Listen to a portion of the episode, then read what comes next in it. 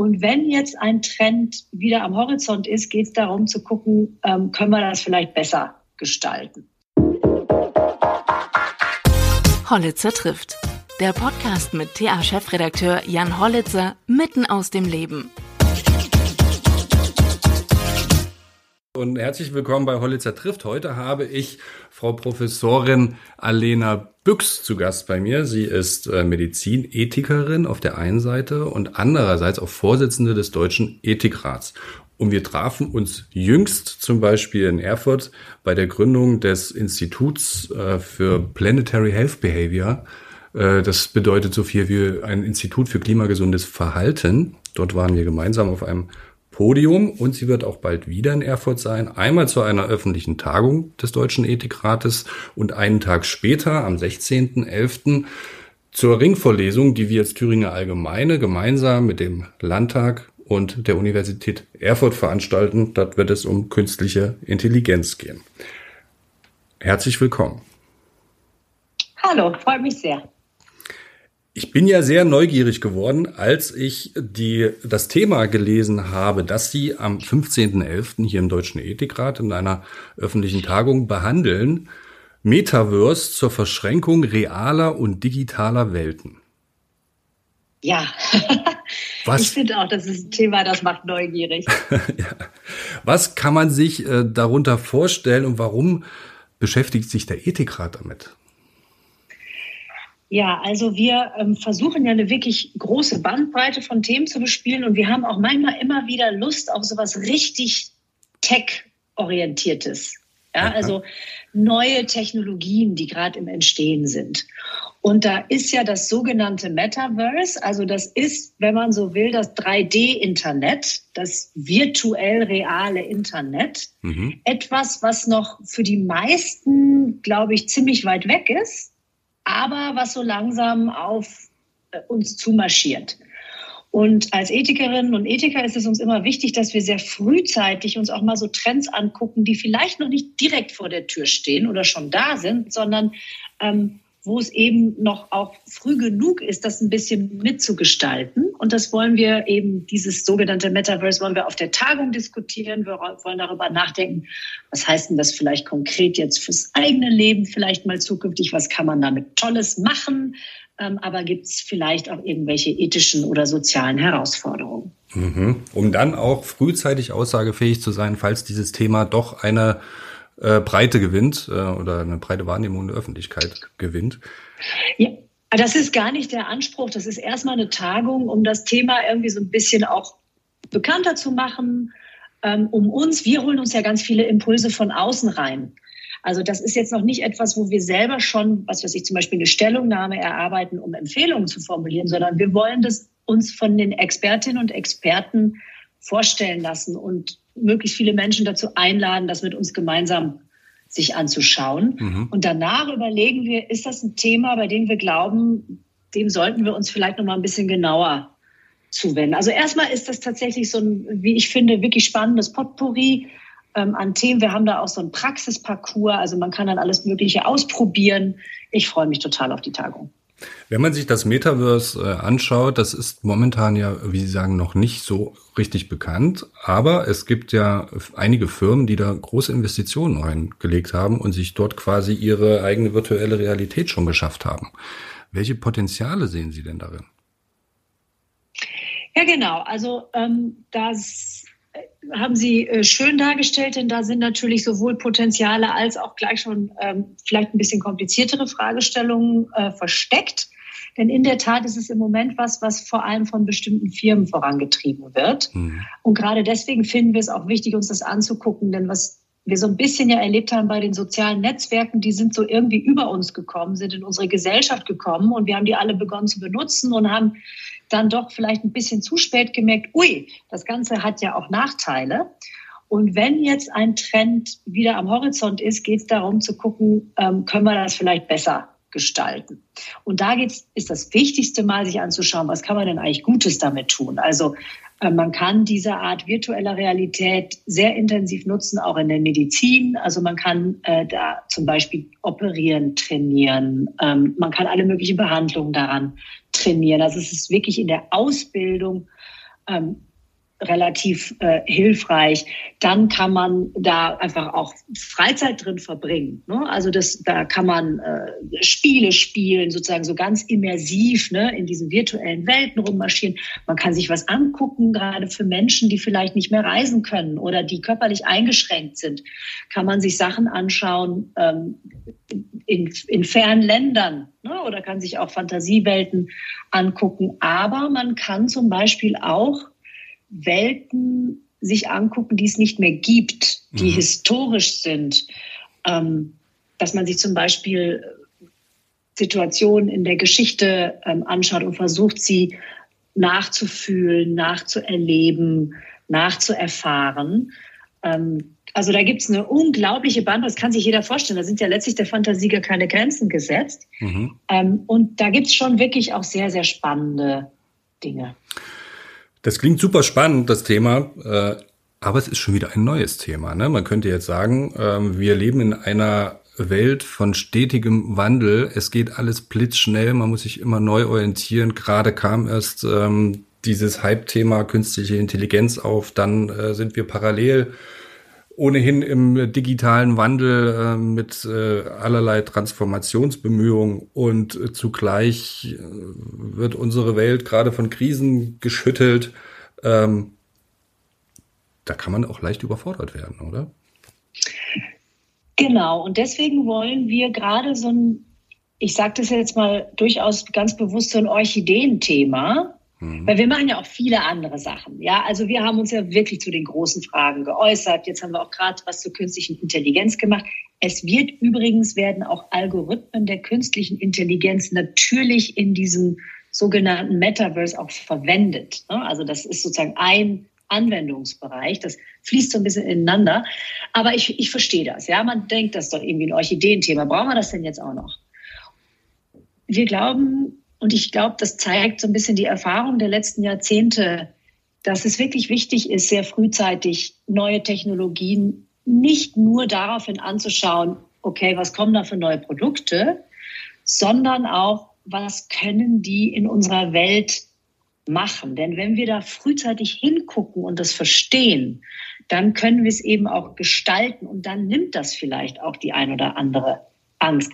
Denn das geht durchaus, muss man sich klar machen, auch in relativ heikle Bereiche. Also wir haben jetzt über die ganzen tollen Sachen gesprochen, ähm, aber beispielsweise wird das verwendet auch im Bereich der Sexualität, ne? also sozusagen virtuelle Sexualität. Das hat auch wiederum viele Vorteile, aber kann auch Nachteile haben, ne? dass Menschen abhängig werden oder Menschen gar nicht mehr so richtig mit realen Menschen in Kontakt treten, sondern so etwas in, im Metaverse machen. Also wir fragen auch, was sind eigentlich die psychologischen Folgen, wenn wir nicht mehr nur ähm, Spiele spielen oder uns in Fantasiewelten oder mit Fantasiemenschen in einem Metaverse auseinandersetzen. Was macht es vielleicht mit unserem Gehirn? Was macht das mit unserer Wahrnehmung? Was hat das für soziale Folgen? Und gibt es da irgendwelche politischen Fragen, die wir stellen müssen?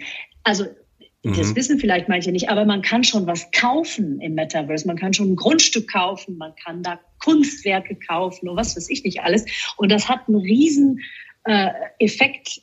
Also das hat einfach äh, juristische mhm. und auch letztlich politische Folgen. Und wir wollen einfach früh dabei sein, gerade auch um solche Überforderungs ähm, so, so eine Überforderung, wie Sie sie gerade dargestellt haben, vielleicht ein Stück weit auch zu vermeiden. Mhm. Wenn Sie jetzt also dieses Thema identifiziert haben, Sie holen sich bei dieser Tagung ähm, externe Expertise dazu, um das Thema zu bewerten und geben dann meinetwegen eine Stellungnahme ab, wie die äh, jüngst zur künstlichen Intelligenz, können wir gleich nochmal drauf zu sprechen kommen. Diese Stellungnahme des Ethikrates, welches Gewicht hat so eine Stellungnahme und wo kommt, kommen Inhalte zur Anwendung? Ja, also das ist relativ unterschiedlich. Die Stellungnahme zur künstlichen Intelligenz ist ein, ist ein wirklich dickes Brett. Ja, die ist 400 Seiten lang. Da haben wir wirklich lange dran gearbeitet, immer wieder unterbrochen, auch von Sachen in der Pandemie. Ähm, und da sind dann Empfehlungen ganz, die war nachgefragt vom Bundestag, diese mhm. Stellungnahme. Und da haben wir explizit dann auch Empfehlungen geschrieben, ähm, sagen für Politikerinnen und Politiker, woran die denken sollen, wenn jetzt die Regulierung für künstliche Intelligenz vorbereitet wird. Dann gibt es viel kürzere, das sind unsere sogenannten Ad-Hoc-Empfehlungen, die sind manchmal nur zehn Seiten lang. Da gucken wir uns ein viel engeres Thema an und gehen auch nicht so wahnsinnig in die Tiefe und da machen wir dann sehr, sehr konkrete Empfehlungen. Und wie die dann, was die für ein Gewicht haben, mhm und wie die dann umgesetzt werden, das hängt einmal davon ab, ob die jetzt konkret beauftragt wurden. Es kann uns ja die Bundesregierung oder der Bundestag beauftragen. Dann antworten wir auf eine Bitte und das ist dann natürlich sehr konkret und das wird dann meistens schon äh, berücksichtigt. Oder ob wir uns das selbst überlegt haben. Wir überlegen uns auch sehr viele Themen selbst und sagen, das finden wir wichtig. Und gerade bei den Letzteren, da muss man auch ein bisschen Glück haben. Also wenn an dem Tag gerade jemand einen Löwen mit einem Wildschwein äh, verwechselt und die ganze Welt irgendwie ähm, wirklich auf andere Dinge guckt und das ist genau der Tag, an dem man so eine Empfehlung oder Stellungnahme veröffentlicht, hm. dann kann das auch mal sein, dass die überhaupt keinen Effekt hat. Mhm. Aber man muss dazu sagen, unsere Stellungnahmen richten sich meistens auch nicht nur an die Öffentlichkeit, sondern auch an die Expertinnen und Experten, die zu einem Thema arbeiten. Ähm, und die nehmen die dann meistens schon wahr. Also die entsprechenden Berufsverbände oder eben diejenigen, die Politik gestalten in einem Bereich. Ähm, also irgendeinen Effekt hofft man natürlich, dass man ähm, die, den immer hat. Man könnte jetzt die 400 Seiten nehmen, in äh, eine künstliche Intelligenz packen und sagen, äh, was sind die Kernpunkte? Und dann spuckt die künstliche Intelligenz meinetwegen zehn Sätze aus oder so. Aber was ist ähm, vielleicht nur ganz kurz, so ganz reduziert, ähm, die Quintessenz aus dieser Stellungnahme zur KI? Ja, also das haben Leute auch gemacht. Wir haben das auch selber gemacht. Wir haben auch eine Kurzfassung okay. geschrieben. Mhm. Und unsere ist immer noch besser als die von ChatGPT. Mhm. Und wir haben uns auch die Mühe gemacht, die Kernaussage dieser 400 Seiten in einem Satz zusammenzudampfen, nämlich einer ethischen Faustregel. Und zwar Anwendung künstlicher Intelligenz müssen die Handlungs- und Entfaltungsmöglichkeiten von Menschen erweitern und dürfen sie nicht verringern und KI darf den Menschen nicht ersetzen. Das klingt jetzt erstmal total ja, irgendwie offensichtlich. Mhm. Aber das ist so eine ganz gute Richtschnur, mit der man dann wirklich in jeden Anwendungsbereich gehen kann, gucken kann, wie können wir das runterbrechen? Was heißt das denn? Was erweitert denn jetzt Handlungsmöglichkeiten oder Entfaltungsmöglichkeiten in einem bestimmten Bereich? Wenn ich jetzt einen Algorithmus nehme, was weiß ich, in der Krebsmedizin, der schneller eine Krankheit diagnostiziert, dann ist das fantastisch für die Patientinnen und Patienten. Aber der gleiche Algorithmus kann auch Biowaffen entwerfen. Ja, also das heißt, man muss sich wirklich sehr genau angucken, was macht man in welchem Bereich, wofür setzt man den ein und wer ist dann jeweils betroffen. Und das xen wir dann auf den 400 Seiten durch. Mhm.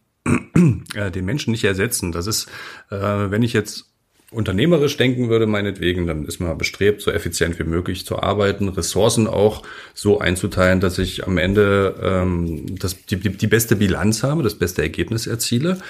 Dort können ja äh, gewisse Algorithmen doch Menschen ersetzen. Steht das dann im Widerspruch zu dem ökonomischen Erfolg? Ja, das ist ein ganz bisschen zu einfach gedacht, weil die Algorithmen bisher, die wir haben, und das ist, sind auch die Algorithmen der sogenannten generativen ähm, künstlichen Intelligenz, also eben ChatGPT, äh, Midjourney und so, also Texte mhm. oder eben Bilder und Videos, die können Aufgaben, einzelne Aufgaben erledigen, zum Teil auch wirklich sehr gut erledigen, mhm. aber die können nicht Menschen im vollen Sinne ersetzen. Das sind Werkzeuge. Mhm.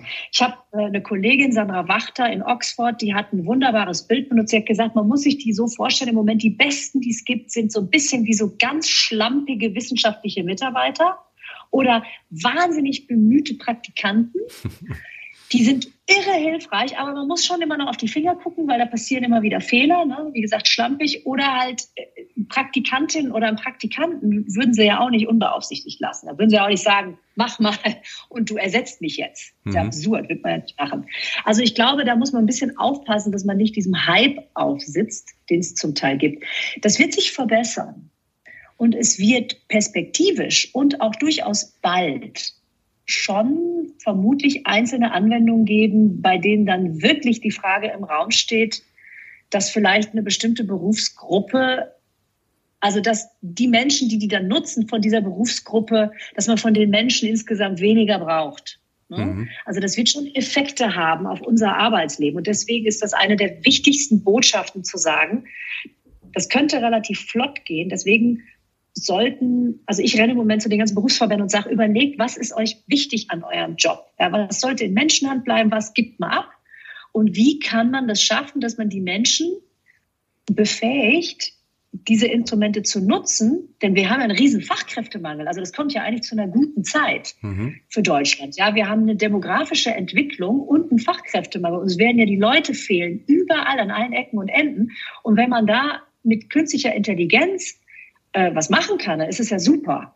Aber das muss man eben wirklich gut gestalten, sodass wir diese Art von sozialen Wandel hinkriegen, ähm, dass man das eben wirklich als ganz sinnvolle und ganz hilfreiche Instrumente äh, und Werkzeuge nutzen kann. Ich bin da aber ganz optimistisch. Ja.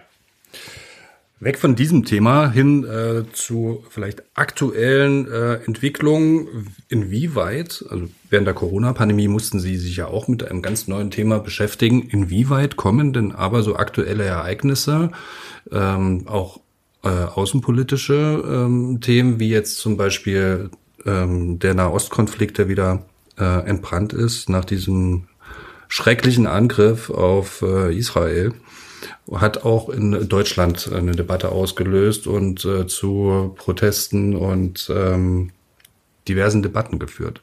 Spielt sowas auch dann in kurzfristig anberaumten Sitzungen bei Ihnen eventuell eine Rolle? Also das spielt insofern eine Rolle, als uns das natürlich alle unglaublich berührt und betrifft. Ähm, eins unserer Mitglieder ist Josef Schuster, der Vorsitzende des Zentralrats der Juden. Da können Sie sich vorstellen, ähm, also mhm. selbstverständlich haben wir dann auch in, in der letzten Sitzung darüber gesprochen. Ich muss aber betonen, wir haben überhaupt gar keine außenpolitische weder Expertise noch Aufgabe. Also das ist wirklich nicht unser Beritt. Es gibt ein Ethikratsgesetz, in dem steht, dass wir uns mit ethischen Fragen im Bereich der Biomedizin und Lebenswissenschaften und der angrenzenden Fächer beschäftigen sollen. Also das schränkt das ohnehin schon ein. Mhm. Und wir sind auch nicht so besetzt, dass wir äh, uns äußern könnten zu geopolitischen Fragen. Sie werden von uns nichts finden zum Ukraine-Krieg, obwohl da sofort alle wieder nachgefragt haben, weil es ja wahnsinnig viele wirklich schwierige ethische mhm ähm, ähm, Themen zu diskutieren gab, ähm, die können wir nicht beantworten.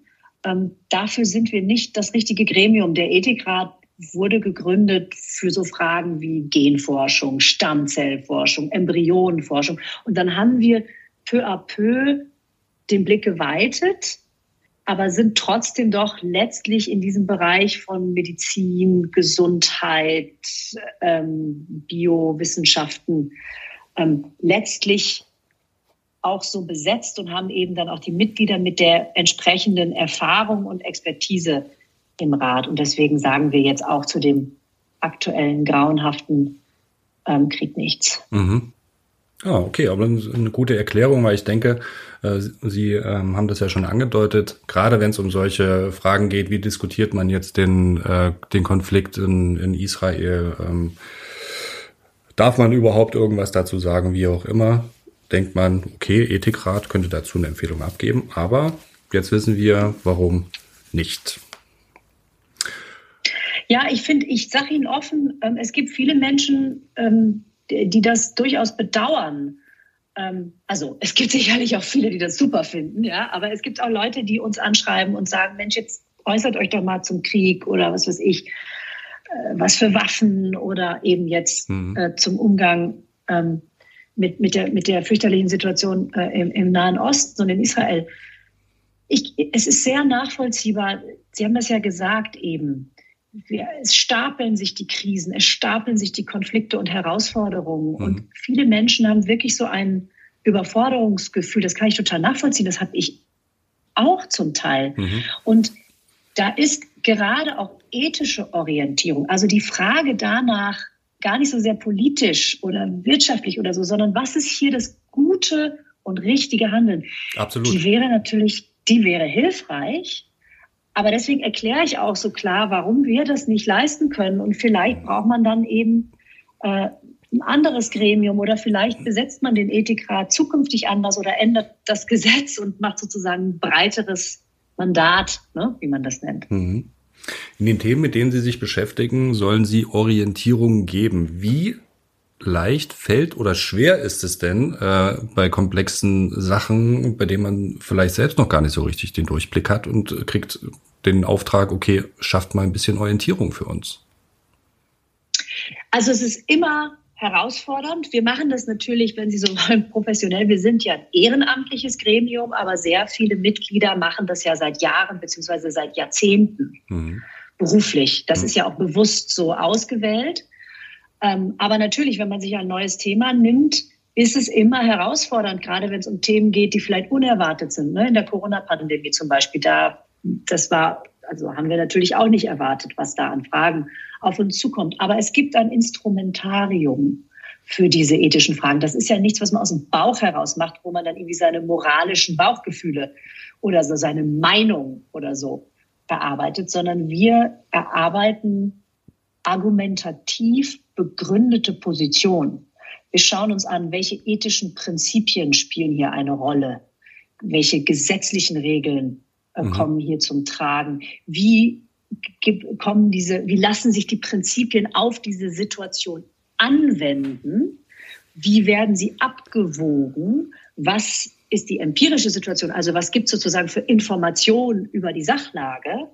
Und all das zusammen wird sehr intensiv diskutiert und untersucht und überprüft und ne, sozusagen wir versuchen die Argumente in die eine Richtung so stark zu machen wie in die andere Richtung und die sozusagen gegeneinander zu stellen und zu verstehen.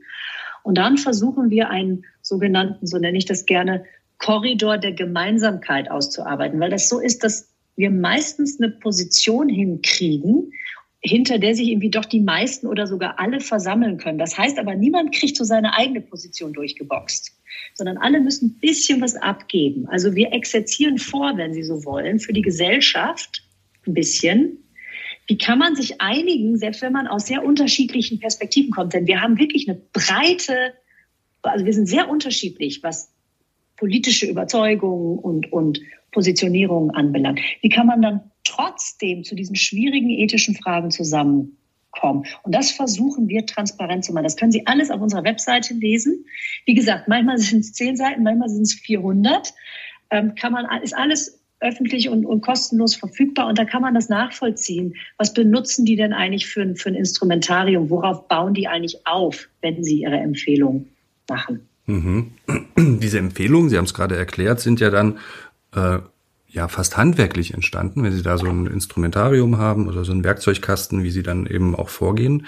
Hat Sie dann die öffentliche Debatte, Sie haben Corona angesprochen, da war die Polarisierung ja ähm, sehr groß, die öffentliche Debatte auch mit Richtung äh, Ethikrat dann überrascht in der Intensität? Naja, also klar überrascht einen die Vehemenz, mit der dann auch wirklich richtig schlimmer Hass und sowas an einen herangetragen wird. Aber es hat uns insofern nicht überrascht, als das ja leider heutzutage irgendwie zu einer gewissen Öffentlichkeit dazugehört. Also wer auch immer sich öffentlich äußert, auch vielleicht in die Verantwortung geht, eine echte Position zu haben, muss sich mit so etwas auseinandersetzen. Hm. Das ist tatsächlich leider so. Und deswegen hat uns das natürlich nicht überrascht. Ähm, ich glaube, was ein bisschen schade ist, weil diese ethische Abwägung zum Teil natürlich wirklich auch kompliziert ist und dann eben nicht in 20 Sekunden äh, Statements in der Tagesschau oder in irgendwelchen Überschriften eingefangen werden kann, mhm, mhm. dass natürlich das, was wir sagen, sehr stark verkürzt wird oder auch zum Teil verdreht. Also Sie finden Sachen von mir, die ich angeblich gesagt habe oder die der Ethikrat gesagt oder gefordert hat oder was auch immer. Das ist totaler Quatsch. Also da ist wirklich auch viel Blödsinn unterwegs. Und das macht einem schon Sorge, dass man also ganz sorgfältig, man macht das alles transparent, das ist alles online da und geschrieben und gesprochen wird dann zum Teil, ja, also weit überwiegend alles wunderbar und alles toll, aber es gibt es eben auch, dass das dann zum Teil doch irgendwie ein bisschen verzerrt oder sehr stark verkürzt wird. Mhm. Und das hat dann zum Teil eine Polarisierung erfahren, die gar nicht gerechtfertigt war, weil das also oft an dem vorbeiging, was wir eigentlich gesagt haben, weil wir ziemlich häufig sowas sagen wie, ja, aber oder ja, aber nur unter bestimmten Umständen oder so. Ne? Mhm. Also wir, wir haben selten so schwarz-weiß ähm, Antworten. Ja. Da kann man ja jetzt den Bogen zur künstlichen Intelligenz spannen, denn Sie sagen, da sind allerlei Sachen, vielleicht auch Zitate in der Welt, die Sie so gar nicht gesagt haben. Nun bedient sich äh, so eine künstliche Intelligenz aus äh, sämtlichen äh, Dingen, die es da so im Internet gibt und äh, besteht natürlich die Gefahr, dass diese Falschmeldungen oder Zitate sich vervielfältigen, wenn man zum Beispiel sagt, wer ist Alena Büchs und was hat sie gesagt? Ja klar, ich habe da schon die wildesten Sachen gesagt. Angeblich habe ich gesagt, Streubomben sind ethisch gerechtfertigt, weil es da irgendein Fake gab und so. Und sowas explodiert dann natürlich über Twitter ähm, und andere soziale Medien. Ja, das ist, das ist in der Tat eine der großen Sorgen, über die sprechen wir auch in unserer Stellungnahme zur künstlichen Intelligenz, dass mhm. gerade solche Instrumente wie ChatGPT oder eben auch diese Bildgeneratoren, äh, ähm, die generative KI, wirklich sozusagen Fake News schleudern werden können. Ne? Ja. Den Papst in der Downjacke haben irgendwie alle gesehen ja. und Angela Merkel und Barack Obama beim Eis oder im, im, im Meer oder so. Und das ist irgendwie alles noch lustig, aber jetzt stellen Sie sich vor, äh, mitten im Wahlkampf oder kurz vor der Wahl sieht man da irgendwie ein Video, wo die Spitzenkandidaten irgendwie, was weiß ich, Sex mit Tieren haben oder Kindern oder sonst irgendwas. Ja, also das sind ja wirklich dystopische Vorstellungen. Mhm. Und da sagen wir, da muss man sehr schnell, sehr viel knackiger werden. Ich hatte gestern ähm, die Gelegenheit, ähm, mit jemand, also mit, mit äh, Chefentwickler von Google äh, zu sprechen. Und die haben sich jetzt zum Beispiel schon selbst verpflichtet, dass sie alles, was an Bildern oder Videos von äh, ihren künstlich intelligenten Tools generiert wird, immer mit einem Wasserzeichen versehen werden. Also diese Art von Kennzeichnung, diese mhm. Transparenz. Pass mal auf, das, was das hier ist, das ist künstlich intelligent generiert. Äh, schau noch mal genau hin. Ähm, guck mal, passt die Quelle, ne? Und ist das, ist das vielleicht einfach ein Fake? Ähm, das ist ganz, ganz, ganz wichtig. Das unterstreichen wir auch in dieser Stellungnahme. Mhm. Spannendes Thema. Ich will der Ringvorlesung, die ja am 16.11. in Erfurt stattfindet, gar nicht vorweggreifen. Freue mich sehr, dass Sie dann hier sein werden und ähm, natürlich auch auf reichlich Besuch. Vielen Dank, dass Sie sich heute die Zeit genommen haben. Sehr gerne, hat mich gefreut. Prima.